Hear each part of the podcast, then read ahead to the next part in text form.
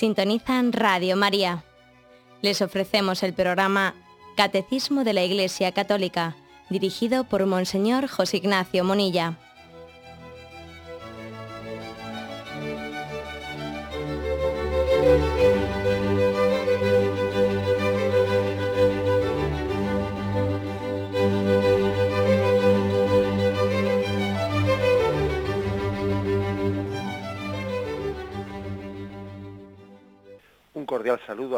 De Radio María. Un día más, con la gracia del Señor, proseguimos el comentario del Catecismo de nuestra Madre la Iglesia. Y en la parte final del credo, del comentario del credo en el que nos encontramos, comentamos hoy tres puntos del 1030 al 1032 que hablan esos tres puntos sobre la purificación final o purgatorio. Es por lo tanto la doctrina católica sobre el tema del purgatorio, sobre la purificación posterior a la muerte, que bueno, pues la teología ha venido a llamar como el purgatorio. Leemos estos tres puntos y, y los comentamos. El 1030 dice, los que mueren en la gracia de Dios y en la amistad de Dios, pero imperfectamente purificados, aunque están seguros de su eterna salvación, sufren después de su muerte una purificación a fin de obtener la santidad necesaria para entrar en la alegría del cielo. A fin de obtener la santidad necesaria, dice, para entrar en alegría del cielo. Bien, por lo tanto, aquí creo que hay unos cuantos conceptos pues, que es importante que expliquemos, ¿no? Para, pues, para entender el misterio del purgatorio. En primer lugar, podríamos decir que que la finalidad, ¿no? La finalidad de, ese misterio de la purificación del purgatorio es obtener la, la, santidad necesaria para entrar en la alegría del cielo. Porque en el cielo solamente se puede entrar siendo santo. El cielo es la santidad y sería una contradicción pensar que se puede estar en la santidad sin estar santificado. Eso es una, una contradicción. Eh, pues es que es como pensar un poco eh, en el cielo es como hacer una imagen del cielo en la categoría de un como si esto fuese un cuarto. Está, ¿Qué más dará que esté en un cuarto vestido de una forma de otra? No, el cielo es, es un estado de santidad y en ese estado solamente se puede ser santo. Lo contrario sería una, eh, pues una contradicción. A veces os solía poner yo una, una imagen, pues de esas especies de, de imagen catequéticas que pones para los niños, intentando que también pues ellos mm, a través de, un ejemplo, de una metáfora, pues entiendan el misterio que se esconde detrás de ello, ¿no? Aunque también los mayores necesitamos metáforas, no solo los niños, ¿no? Pero bueno, la, la, imagen, la metáfora es la siguiente. Imaginemos el, purgatorio como, como el misterio que puede ocurrir detrás de este ejemplo. Un espeleólogo de esos que, que se adentra mm, eh, pues en las cuevas y durante varios días permanece Em, pues, eh, a la luz, alejado de la luz del sol y acostumbrado su vista, acostumbrándola pues a sencillamente a la luz de un candil o la luz de una linterna. Sus pupilas eh, se han dilatado tremendamente y no está durante mucho tiempo, se ha alejado tanto de la, eh, del ojo de la, de la cueva que si saliese inmediatamente, ¿no? Ese hombre, pasados unos días, si saliese inmediatamente a la luz del sol, se quedaría cegado, puesto que sus ojos han perdido la connaturalidad que tenían con la luz del sol. la luz del sol que antes, ¿no? Esos ojos habían sido creados para vivir a la luz del sol, pero esa connaturalidad ¿eh? con la que fueron creados, por, por desgracia, pues poco a poco se ha perdido a base de estar metido, ¿no? En la oscuridad. Y para poder salir a la luz del sol, pues necesita un tiempo intermedio de, de con naturalización, o sea, de que poco a poco se vaya acostumbrando a la luz del sol. Y así se va acercando poco a poco más y se va deteniendo un, tiempo o va poniendo unas gafas especiales para que sus ojos se vayan acostumbrando hasta que finalmente sus ojos son capaces de contemplar la luz del día sin quedar cegados, sin que esa luz sin que esa luz sea dañina para él, sino que sea una luz gozosa. Bueno, pues utilizando este ejemplo, hay que entender que, que, que, Dios es la luz y que el pecado nos pone en estado de oscuridad. Y que si Dios es la santidad, pues lógicamente uno tiene que purificarse para poder gozar de esa santidad, para que esa santidad no le haga daño, como cuando la luz del sol no nos daña si esos ojos no están acostumbrados a ella. La santidad de Dios es nuestro gozo, ¿no? Cuando estamos capacitados para gozarla. Pero es que esa santidad de Dios podría dañar nuestros ojos cuando no estamos capacitados para, para contemplarla. En este, bajo este ejemplo, ¿no? se me ocurre explicar eh, el hecho de que la finalidad de, la, de este estado de purificación, que es el purgatorio, es santificarnos, purificarnos para poder gozar de la luz de Dios, para que esa luz de Dios sea nuestro, nuestro gozo, nuestra alegría. Bien, otra cosa importante ¿no? para entender eh, este, estos aspectos, ¿no? uno podría decir, bueno, bien, pero, pero ¿qué es eso que hay que purificar después de esta vida? ¿Qué es eso que no ha quedado purificado en nuestra vida? Bueno, pues em, ayuda mucho a entender esto la definición que hace San Agustín del pecado. San Agustín dice, em, primero lo digo en, su, en los términos latinos, ¿no? porque son, muy tradicionales y luego lo, lo intento, o sea, lo traduzco al castellano. Él dice que el pecado es aversio a Deo y conversio a criaturas, es decir, el pecado es como el apartarse de Dios por apegarse indebidamente a las criaturas. Uno se aparta de Dios al apegarse indebidamente a las criaturas. Tiene pues dos aspectos el pecado. Un aspecto que tiene es el que te aparta de Dios y otro aspecto, y otro aspecto es el de que te entrega pues con un amor desordenado a las criaturas. Las son dos aspectos. Eh, pues generalmente, generalmente cuando pecamos, pues no, suele, no solemos pecar con la intención de apartarnos de Dios. Eso no suele ser así. Hombre, puede haber que exista un pecado de absoluta malicia, ¿no? Que se ha hecho con la intención de ofender a Dios, pero eso es bastante raro. El hijo pródigo no se marchó de la casa de su padre por ofender a su padre, no. Se marchó pues, a la, pues por correrse una juerga, porque se pensaba que se le iba a pasar mejor. Entonces no, no se fue de casa por ofender a su padre, sino por entregarse desordenadamente, ¿no? A, bueno, pues a los placeres del mundo. Ahora él sí que sabía que entregándose a esos placeres del mundo, de esa manera desordenada, iba a ofender a su padre. Eso es otra cosa entregándose desordenadamente a las criaturas, iba a ofender a su padre. Bien, por lo tanto, hay dos aspectos del pecado, que es el alejamiento de Dios y la entrega desordenada a las criaturas. Cuando uno em, se arrepiente de sus pecados, cuando uno se convierte y se arrepiente de sus pecados, pide perdón a Dios, bien sea en el sacramento del bautismo y después de ello en nuestras confesiones personales, pide perdón a Dios y Dios, que es misericordioso, borra totalmente la culpa del pecado. La culpa, la pena eterna del pecado, la culpa eterna del pecado, ¿no? La pena eterna que todo pecado nuestro merece si es un pecado mortal. Dios la, la, borra completamente. Es decir, para Dios es como si ese pecado no ha existido. La misericordia de Dios es tal cuando perdona, recrea. Ante Dios ese pecado no ha existido. Pero ojo, lo que sí que existe en nosotros es ese desorden de esa entrega a las criaturas mm, indebida que habíamos tenido. Es decir, es posible que eh, el hijo pródigo cuando volvió a casa, volvió a casa, eh, eh, aquello que de ofensa al corazón de su padre había hecho, pues al irse de casa de aquella forma, su padre que fuese, que era totalmente misericordioso, infinitamente misericordioso, que es la imagen de Dios Padre, el Padre le perdonó totalmente aquello. Para el Padre es como si no hubiese ocurrido. Ahora bien, el apego a las criaturas, el, pues la entrega desordenada que ese, que ese hijo había tenido gastando su dinero con malas mujeres, eh, teniendo, como cuenta el Evangelio, ¿no?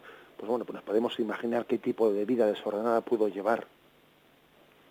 Eso en él, pues había producido unos afectos desordenados, unos apegos desordenados en sus, en sus afectos, ¿no? Que eso, eso aunque su padre le perdone, eso queda en él desordenado. Esto es lo que, en lo que la teología se llama la pena, la, pena temporal del pecado. Y, esa, y eso es lo que tiene que ser purificado.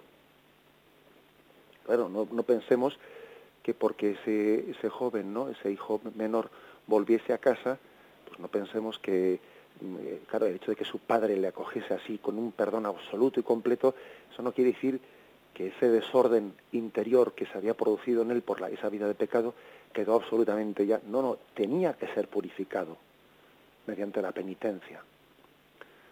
Ese hijo tenía necesidad de realizar penitencia para que ese desorden que se había producido dentro de él se reordenase, para que sus afectos se ordenasen, para que su corazón estuviese puesto solo en su Padre y no en tantos desórdenes, ¿no? como había estado puesto.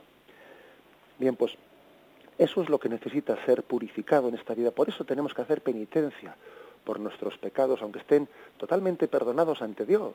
Sí, sí, están totalmente perdonados ante Dios, pero han dejado en nosotros un desorden. Nos han desordenado interiormente. Y eso ya no es porque Dios no nos haya perdonado del todo, que no, es que es otro aspecto distinto del pecado. No es ya lo que el pecado ha ofendido a Dios, sino el desorden que ha dejado en nosotros. Eso tiene que ser ordenado ¿eh? pues con el ejercicio de la penitencia, con la penitencia de las obras de caridad, con la penitencia de la mortificación, con la penitencia pues de, muchas formas realizada, ¿no? El mismo sacramento de la penitencia en parte también, ¿no? Pues uno está purificándose de ello.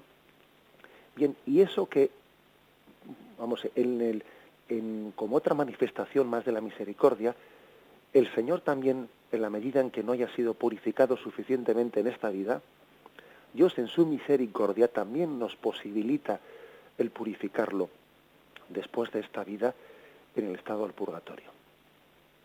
Con lo cual, una primera cosa que me gustaría remarcar muchísimo, que es el purgatorio es una manifestación más de la misericordia infinita de Dios. Todo lo contrario de lo que algunas personas a veces piensan y dicen, ¿no? Que les parece como que el purgatorio es algo incompatible con el Dios totalmente misericordioso. Y dice uno, pero Dios mío, si es todo lo contrario. No hace mucho una persona me decía que yo no sé si creo en el, en el purgatorio, que a tío, es que te oigo a ti predicar sobre ello. No sé si creo, porque eso me parece incompatible con el perdón incondicional de Dios. Y digo, pero hombre, si es todo lo contrario, es que es absolutamente al revés. Si precisamente el, purgatorio es una manifestación más de la misericordia infinita de Dios, que no hace más que darnos ocasiones, ¿no?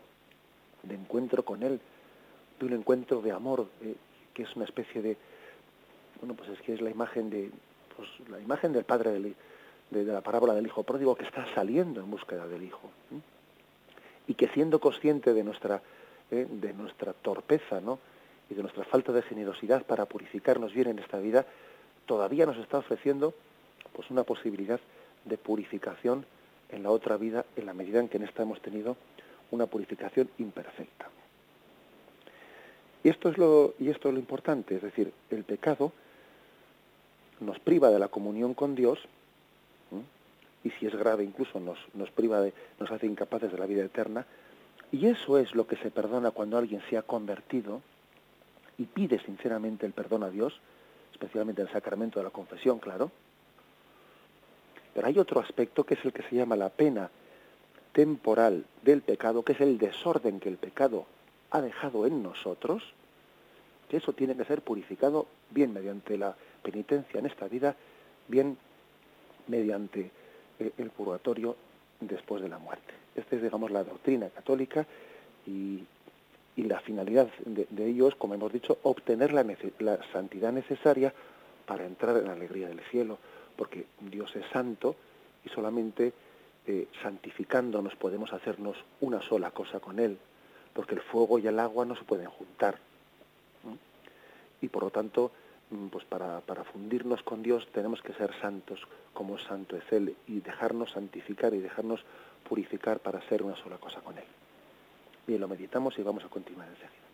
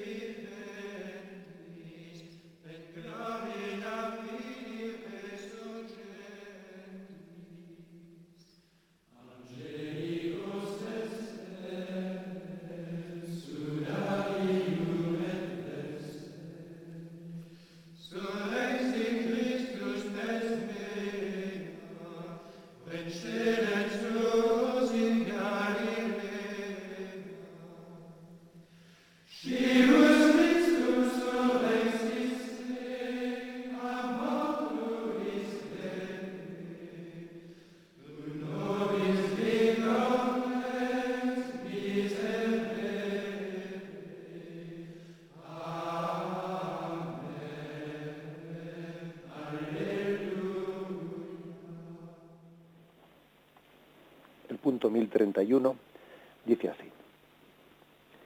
La Iglesia llama purgatorio a esta purificación final de los elegidos, que es completamente distinta del castigo de los condenados. La Iglesia ha formulado la doctrina de la fe relativa al purgatorio, sobre todo en los concilios de Florencia y de Trento.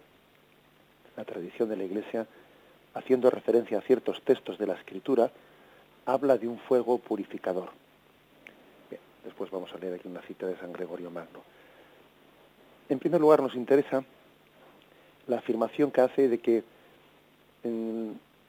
ese, eso que la Iglesia llama purgatorio es una purificación final completamente distinta del castigo de los condenados. o sea, lo primero que se dice aquí es que no tiene nada que ver el purgatorio con el infierno. Que a veces hemos, hemos representado el purgatorio como si el purgatorio fuese un infierno pero en corto, o sea, un infierno que tiene fin. El purgatorio, es, perdón, el infierno es eterno y el purgatorio sería como un infierno pero en corto. Eso no es correcto. Eso no es correcto representarlo así porque fijaros que dice el catecismo que es completamente distinto del castigo de los condenados. ¿Por qué se dice completamente distinto? Bueno, pues porque es que el, el purgatorio es un estado de esperanza y el infierno es un estado de, desesperanza, con lo cual es que es lo contrario. Es lo contrario. El purgatorio, uno tiene una, esperanza y esa esperanza da una alegría. O sea, en el, las almas de purgatorio tienen un gozo al mismo tiempo que, que penan eh, en ese estado de purificación. Penan y gozan las dos cosas a la vez. Gozan porque saben que se están preparando para ver a Dios y que, de, que del purgatorio no hay otra salida más que, más que ir al cielo. ¿eh? No existe otra, otra salida del purgatorio más que, más que, que, pasar a ver la visión de Dios. Por eso eh, dice el catecismo y subraya mucho que es completamente distinto al estado de condenación, porque hay un, hay un estado de esperanza, y no un estado de desesperanza. Digo que si, en la tradición ha podido haber pues ciertas imágenes ¿no? que han podido confundir las cosas como si el purgatorio fuese un, un, infierno pero en corto, porque también a veces se ha podido entender mal la imagen de las, las llamas del infierno y las llamas del purgatorio. Entonces se ha echado mano de esa imagen una imagen que en cierto sentido es bíblica, como vamos a ver aquí, y entonces nos parece que son llamas en el, mismo sentido. Bueno, pues yo creo que no son llamas en el mismo sentido, ¿eh? porque el fuego tiene sentidos diversos, ¿no? En la eh, el fuego como imagen y, entendamos también, pues que estamos hablando de, una imagen, ¿eh? porque claro, pues un alma, un alma no es material, no, no es corporal, con lo cual la combustión de un, de un fuego, que el fuego es material, no puede quemar un alma. Luego eh, entendemos que también es una, una imagen, pero una imagen bíblica, con lo cual no despreciemos las imágenes bíblicas. ¿Mm? O sea, yo a veces cuando, cuando se, con mucha ligereza, con mucha ligereza se desprecian cosas que están en la Sagrada Escritura, digo, bueno, ojo, cuidado con eso, porque Dios se ha revelado a través de esas imágenes. Luego, nosotros, ¿quiénes somos para despreciar las imágenes a través de las cuales Dios se ha revelado? Lo que va a hacer es explicarlas bien, pero no despreciarlas nunca. ¿Qué vamos a hacer? Quitar, quitar las imágenes que Dios mismo ha utilizado y poner otras nuestras. Eso no sirve, eso no vale. ¿eh? El teólogo está para explicar, no para cambiar la Biblia. ¿eh? Bien, pues a lo que iba, que la imagen de, del fuego en la Sagrada Escritura tiene distintas manifestaciones, ¿no? Y existe la imagen del fuego purificador, del fuego que purifica, y existe la, la imagen del fuego que destruye. Son dos imágenes distintas. El mismo San Juan de la Cruz, pues el cántico espiritual habla de llama de amor viva que tiernamente hieres en el alma en su más profundo centro y habla de un fuego que enamora y que quema al mismo tiempo, enamora y quema. Yo creo que esta es la imagen aplicable al purgatorio. El fuego del purgatorio es un fuego que, que está quemando y enamorando las dos eh, el alma. Es el estado de esperanza. Quema aquello que debe ser quemado, purifica y enamora el alma, la va convirtiendo, ¿eh? la va convirtiendo en, en, en el mismo Dios, en, la misma, en la misma santidad participada de Dios. Mm, me parece que la imagen, siguiendo con San Juan de la Cruz más hermosa, es la imagen de ese tronco, un tronco húmedo, que es echado al fuego.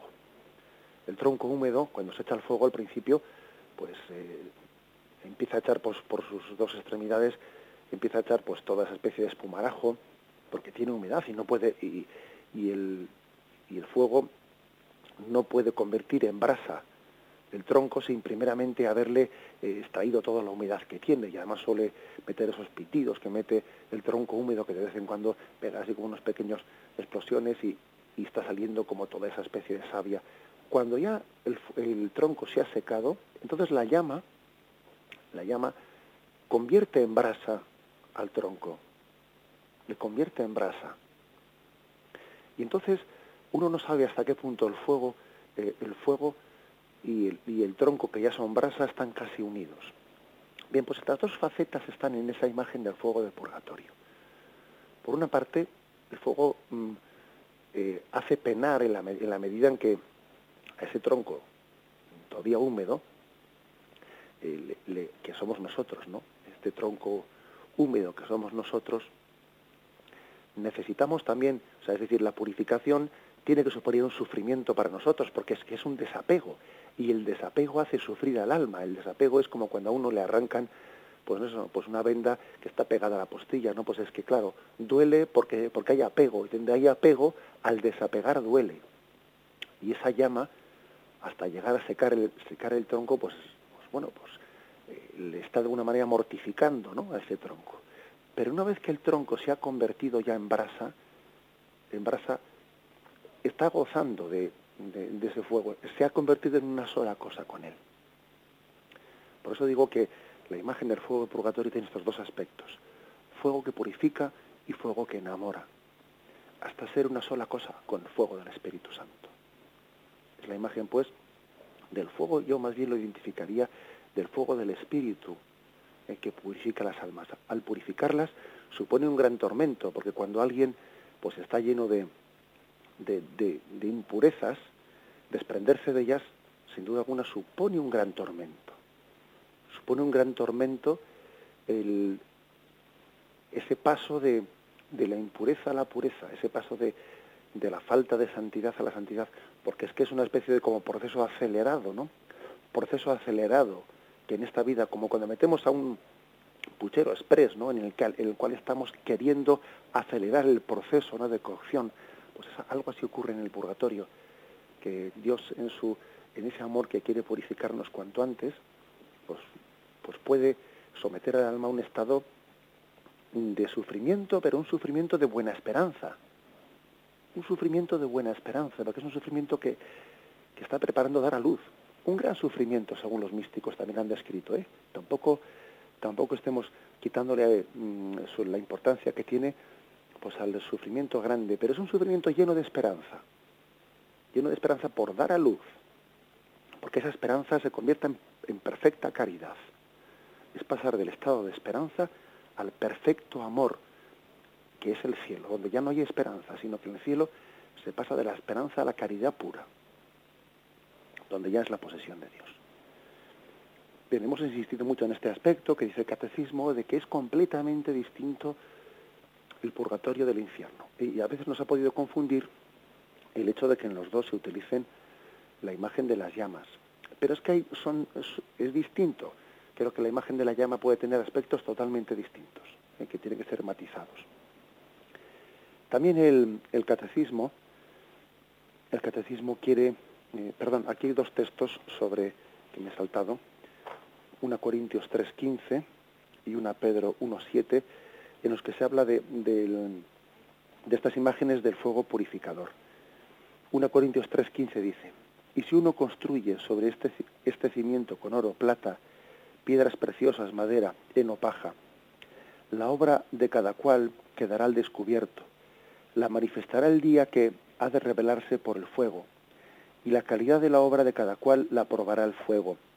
Aquel cuya obra construida sobre el cimiento resista, recibirá la recompensa, mas aquel cuya obra quede abrasada sufrirá el daño.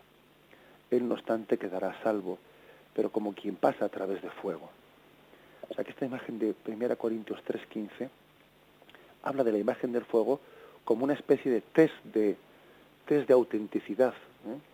Test de autenticidad. Aquello que, es quemado por el fuego es que era fatuo, es que, pues, que no tenía valor. Sin embargo, lo que resiste la prueba del fuego es que era una obra de calidad. En el fuego queda, desaparece todo aquello que no tenía validez, ¿no? Y, en y sin embargo sale de la prueba del fuego todo aquello que era auténtico en el hombre. Primera Pedro 1.7 dice, por lo cual rebosáis de alegría, aunque sea preciso que todavía por algún, por algún tiempo seáis afligidos con diversas pruebas, a fin de que la calidad probada de vuestra fe, más preciosa que el oro perecedero que es probado por el fuego, se convierta en motivo de alabanza, de gloria y de honor en la revelación de Jesucristo. Aquí se vuelve a utilizar de nuevo la imagen del fuego como, como aquella forma de aquilatar el oro, haciéndolo todavía más precioso. Para quitarle al oro las impurezas, eh, se le aquilata eh, al fuego. Y de esa forma sale un oro más puro. Eh. También esta llama de, fuego en el estado purgatorio lo que está haciendo es hacerle al hombre más hombre, hacerle al hombre más santo, quitar todo aquello que le, que le está desdibujando la imagen de Dios en él en el fuego del, purgatorio, en esa imagen del fuego del purgatorio, eh, se está purificando todo aquello que no es de Dios y subsiste y persiste, ¿no? Todo aquello que ha venido como imagen de Dios y que no es consumido por el fuego, sino que es purificado por él. Por eso dice primera Pedro 1.7, ¿eh? A fin de que la calidad probada de vuestra fe, más preciosa que el oro perecedero, que es probado por el fuego, se convierta en motivo de alabanza. Por lo tanto, la imagen del fuego es una imagen purificadora. Dice San Gregorio Magno, en este punto del catecismo también lo expresa. Respecto a ciertas faltas ligeras, es necesario creer que antes del juicio existe un fuego purificador, según lo que afirma aquel que es la verdad, al decir que si alguno ha pronunciado una blasfemia contra el Espíritu Santo, eso no le será perdonado ni en este siglo ni en el futuro. En esta frase podemos entender que algunas faltas pueden ser perdonadas en este siglo, pero otras en el siglo futuro. Bien, hablaba por deducción, ¿no? Dice aquí San Gregorio Magno, si, si en Mateo 12, 31 se dice que, con respecto al pecado contra el Espíritu Santo, que no puede ser perdonado ni en este siglo ni en el futuro, ni, ni después de, de esta vida, por deducción uno entiende que hay faltas que sí pueden ser purificadas en este siglo o en el siguiente precisamente es un texto del que se desprende también la existencia del purgatorio. ¿eh? Si dice el Señor en Mateo 12, 31 que el pecado contra el Espíritu Santo no puede ser perdonado en esta vida ni en la siguiente, quiere decir que, que hay faltas que sí pueden ser perdonadas en esta vida o en la siguiente. ¿eh? Un poco por, por, conclusión, vamos, ¿eh? por sentido común. Bien, vamos a hacer una breve reflexión y continuamos enseguida.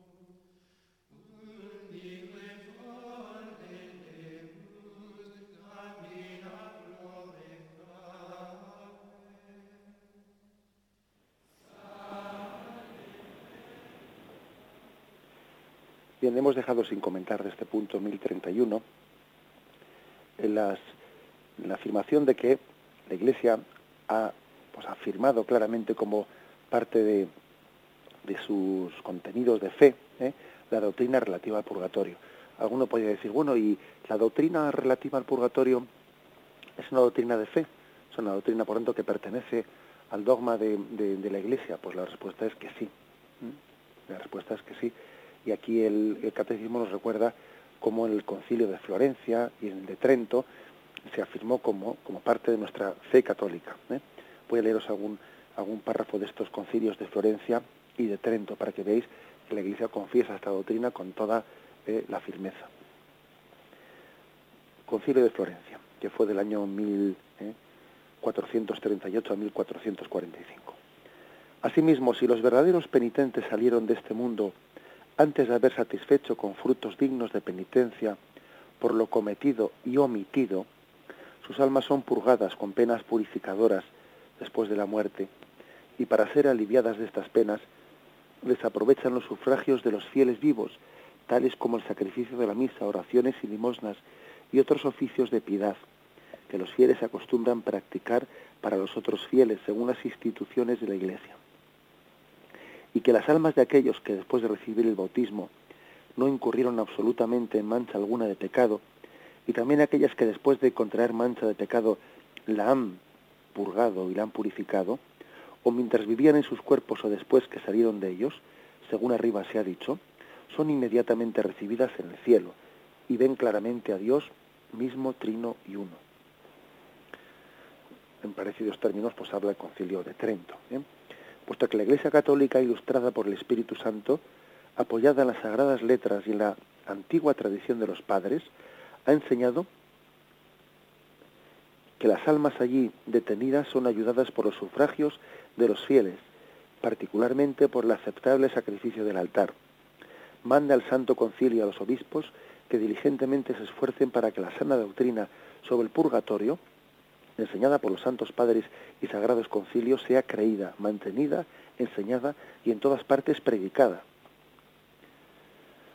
Es impresionante ¿no? que se hable con esta contundencia en nuestra fe católica que luego a veces nosotros bueno, pues, pues, pues silenciamos aspectos tan esenciales como dice aquí, no únicamente dice que, se debe creer, sino que la Iglesia debe de enseñarlo y debe demostrarlo. Y a veces nuestros silencios tenemos que reconocer que son los silencios cómplices. ¿eh? Son silencios que luego también se hacen cómplices de, bueno, pues de la confusión reinante que existe. No estamos llamados a predicar con claridad, ¿no? sobre estos aspectos de fe. Bien, por lo tanto, como, como digo, no es una cuestión de una doctrina, unas opiniones de algunos autores, no, no, forma parte de la fe católica. El punto siguiente, el 1032.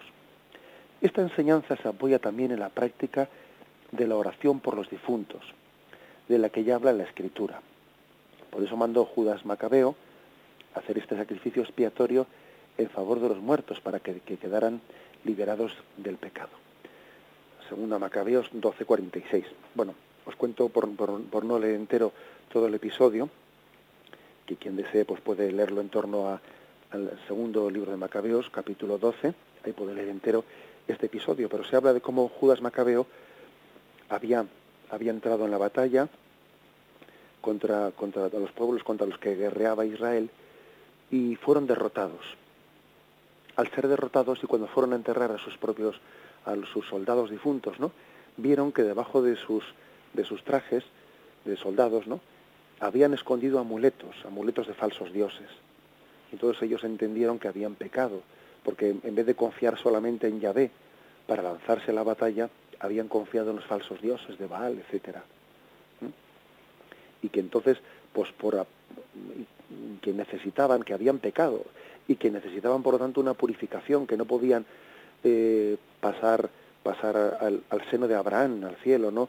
Eh, a lo que ellos entonces entendían eh, pues por el seno de Abraham, no podían pasar allí sin, sin una necesaria purificación. Y entonces hizo una colecta Judas Macabeo, recogiendo pues una serie, de, ya, ya dice el texto, no recuerdo cuántos dragmas recogió, para ir al templo y pedir por la purificación y pedir que se ofreciesen sacrificios por la purificación de aquellos soldados suyos que habían muerto pues pecando, que habían muerto con un pecado que era de, entregarse a la batalla confiando en falsos dioses.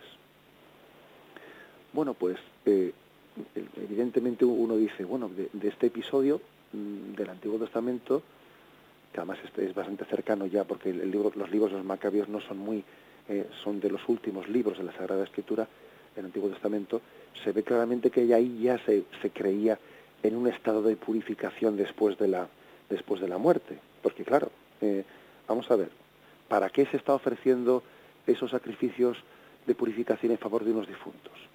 Será porque existe esa posibilidad de que se purifiquen, ¿no?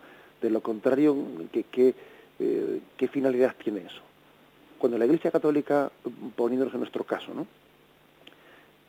Ora por, por un difunto y pide que Dios lo lleve a su seno y que perdone sus pecados, pues ¿por qué, ¿por qué hacemos eso? Pues será porque existe la posibilidad de que ese hombre difunto necesite de nuestras oraciones. Si está en Dios, no las necesita.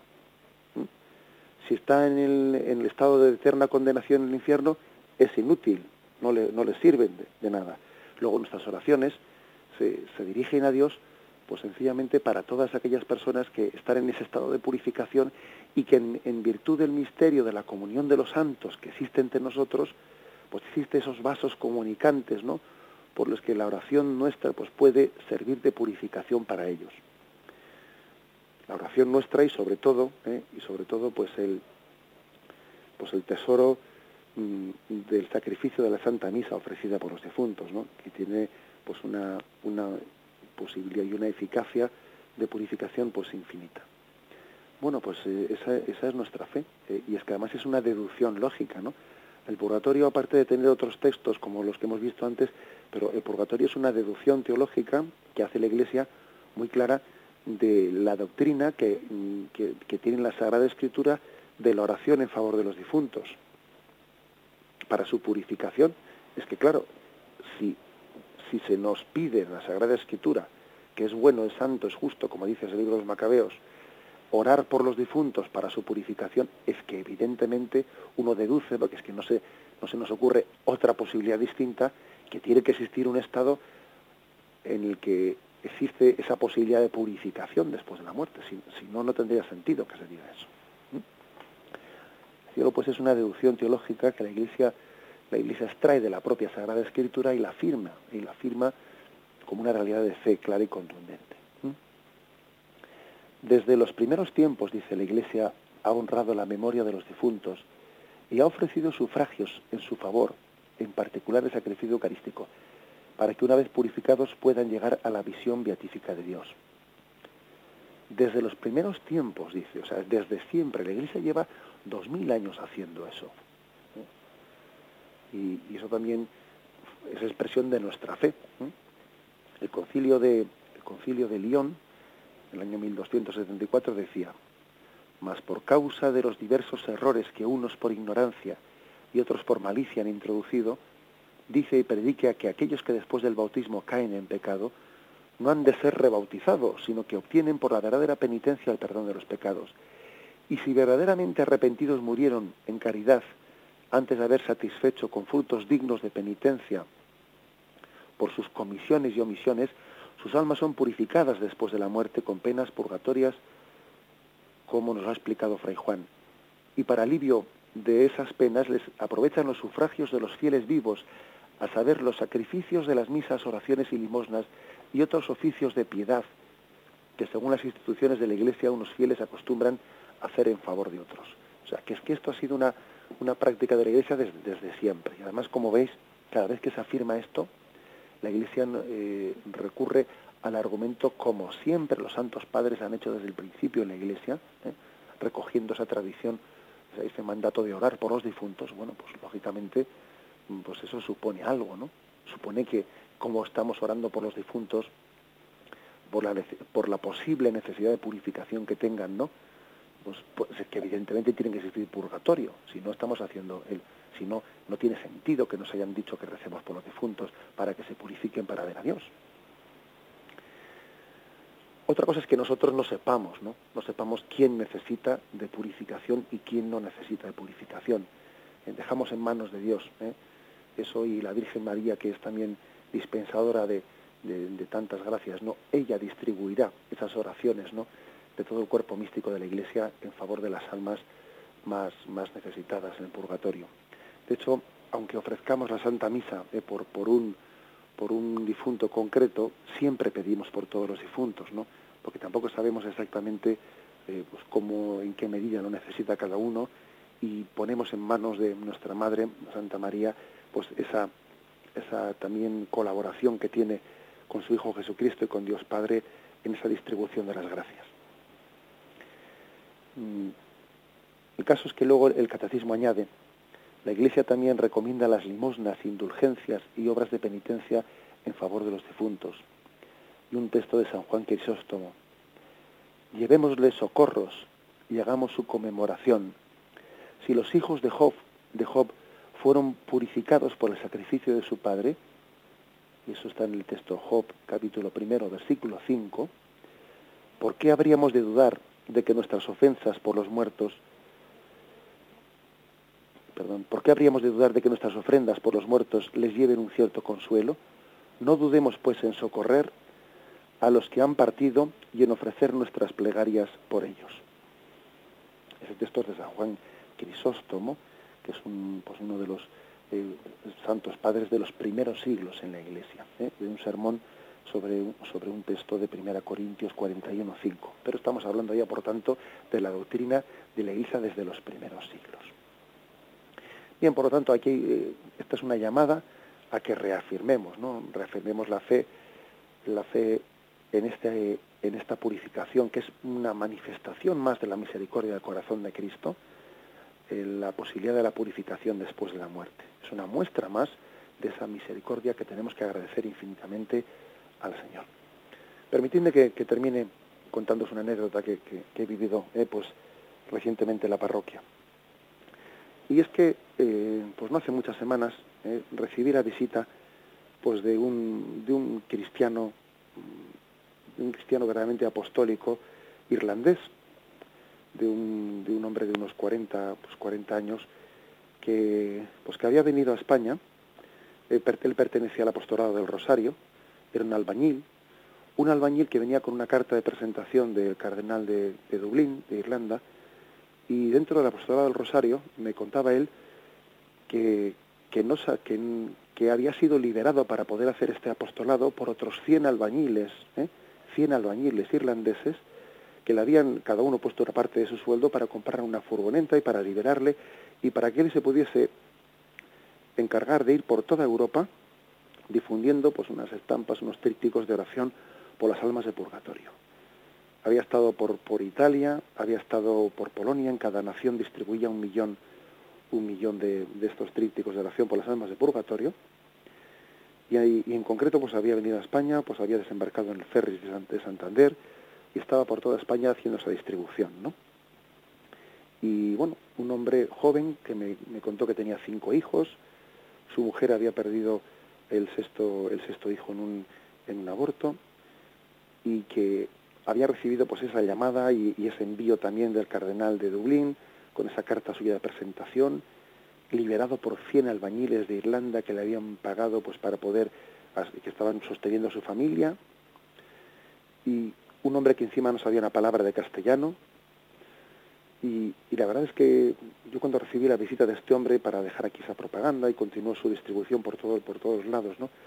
pues la verdad es que recibí un testimonio impresionante por parte de este católico de, de, Irlanda, por parte de este hombre sencillo, ¿no? de una fe sencilla y profunda, mm, que decía que, que su mayor consuelo pues era que de los seis hijos que tenía el sexto, pues que había, lo había puesto ya en el, en el cielo, ¿no? que, podía, que había engendrado pues es, eh, todos sus hijos para el cielo y que con el sexto ya lo había, lo había conseguido, ese, ese aborto prematuro que había tenido su, su mujer, ¿no? y que su ah, bueno, pues que el objetivo de su vida no pues era eh, educar a sus hijos a la santidad para que todos ellos fuesen al cielo y que mientras tanto pues se dedicaba ese apostolado ¿no? de oración por las almas de purgatorio por todo el mundo es impresionante, a un sacerdote le impresiona mucho, pues también que un seglar tenga ese coraje, hay que tener raza y hay que tener coraje para hacer eso. ¿eh? y también uno bendice a Dios porque pueden existir 100 albañiles, ¿no? En Irlanda capaces de, tener, que tener esa fe católica, ¿no? De, coger y liberar a un compañero suyo para hacer ese apostolado por toda Europa, ¿no? Dice uno, no, bendita fe católica que nos hace salir de nosotros mismos y nos hace ver esta vida en una perspectiva de trascendencia, ¿no? Únicamente pensando en lo que voy, voy a comer, qué voy a beber, con qué me voy a vestir, ¿no? sino confiando en la providencia de Dios y siendo, y siendo eh, construyendo el reino de Dios en este mundo, pero con el corazón puesto en el cielo, con los pies en este mundo y con el corazón en el cielo. Bien, pues termino pues contando esta anécdota no recientemente sucedida y me despido con la bendición de Dios Todopoderoso. Padre, Hijo y Espíritu Santo, descienda sobre vosotros. Alabado sea Jesucristo.